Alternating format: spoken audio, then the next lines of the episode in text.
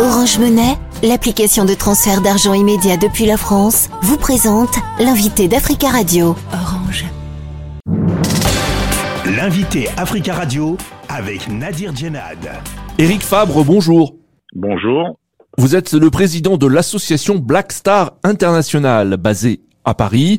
C'est une association créée en 1983 ayant pour but, via le football, de développer les relations d'amitié et les échanges entre les populations des différentes régions du monde. L'association réunit d'anciennes stars internationales du football qui œuvrent pour la compréhension interpeuple à travers le sport. La Coupe d'Afrique des Nations de football a débuté euh, samedi 13 janvier euh, en Côte d'Ivoire. Pour l'instant, quel regard portez-vous sur les premiers matchs et l'ambiance dans les stades? Non, mais je crois que la Côte d'Ivoire a bien préparé cette Coupe d'Afrique des Nations. L'accueil a été chaleureux pour toutes les équipes. L'ambiance est assez bonne euh, dans le dans les stades et je crois que le mot aquaba a tout son sens.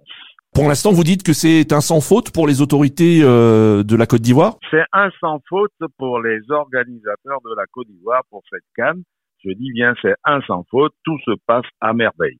C'est vrai que tout ne peut pas être parfait, mais je crois quand même que ce que les Ivoiriens ont fait jusque-là, faut leur tirer un coup de chapeau. Alors, sur le plan sportif, quels sont vos favoris, Eric Favre, pour cette compétition? Là, c'est une question piège. Aujourd'hui, parler de favoris après ce que nous avons vu, le grand Ghana, euh, le Black Star du Ghana s'est fait battre par euh, le, Cap Vert. Je crois que ce serait euh, très, très, ce serait pas prudent de ma part de parler d'un favori. Aujourd'hui, les équipes se valent. Les équipes se valent à tel point que il n'y a plus de petites équipes. Voilà. Vous êtes déçu après la contre-performance du Ghana? Oh ben, le Ghana a toujours été une grande équipe, mais comment être déçu? Puisque les, joueurs de Cap Vert le méritent à merveille.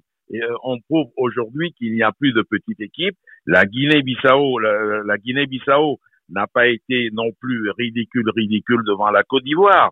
Euh, la Guinée équatoriale a fait match nul avec le Nigeria, donc ce qui veut dire Mozambique a fait match nul avec l'Égypte, donc ce qui prouve vraiment que le football africain est en pleine progression. Alors pour la Côte d'Ivoire, pays organisateur, quels sont selon vous les, les enjeux euh, politiques et économiques euh, de, de cette Cannes 2023, selon vous? Je crois que n'importe quel pays qui organise une compétition cherche à la gagner avant toute chose. Mais la Côte d'Ivoire, la Côte d'Ivoire, n'oublions pas qu'il n'y a pas si longtemps, longtemps, il y a eu une guerre euh, civile en Côte d'Ivoire et que le football vient euh, vient cimenter tout cela et dans le bon sens du terme que les Ivoiriens se retrouvent ensemble et communient par le football, c'est déjà une bonne chose. Donc vous estimez que le football permet la réconciliation nationale? Ah mais le, le football c'est un vecteur énorme.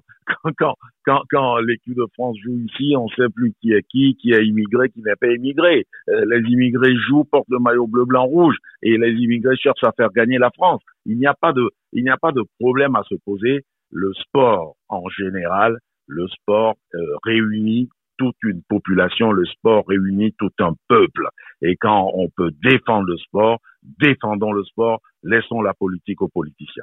Mais est-ce que vous pensez quand même que les hommes politiques se servent du football euh, à des fins politiques justement? Bah, N'importe quel pays se sert de football. Le président Macron était en Russie et il est descendu sur la pelouse pour euh, pour, pour prendre la Coupe du Monde.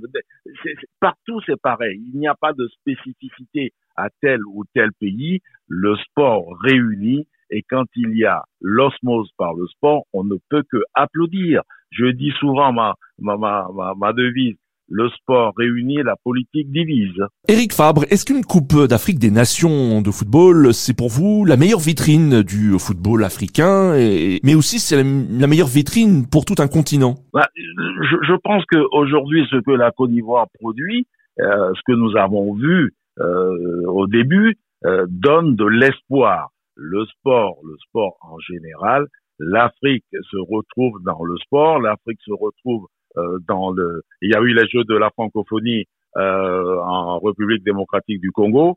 L'Afrique se retrouve quand il y a du sport, quand on peut se retrouver, quand on peut se dépenser à dessein. Pour vous, donc, c'est une excellente vitrine pour le continent africain. C'est une excellente vitrine. Ça, ça, ça sort. On, on avait dit, euh, je reviens toujours sur l'histoire du Qatar, on avait dit que le Qatar n'était pas capable d'organiser la, Coupe du Monde. On a dit que la, la, la Côte d'Ivoire va avoir des difficultés pour organiser la Coupe d'Afrique. Jusqu'à présent, la Côte d'Ivoire nous montre que Aquaba, Aquaba a un sens chez eux. Et, et sautons là-dessus et encourageons les Ivoiriens. Votre association euh, Black Star International euh, a pour but notamment de développer les relations d'amitié et les échanges euh, entre les populations des différentes régions du monde. En quoi le football peut œuvrer pour la compréhension des peuples?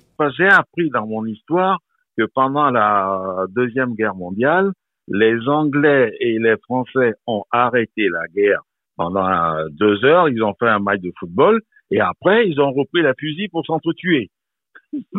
Donc ça, c'est historique, c'est dans les livres d'histoire. Et, et, ceci étant, on doit comprendre que euh, l'être humain est fait avant tout pour se parler et non pour se faire la guerre.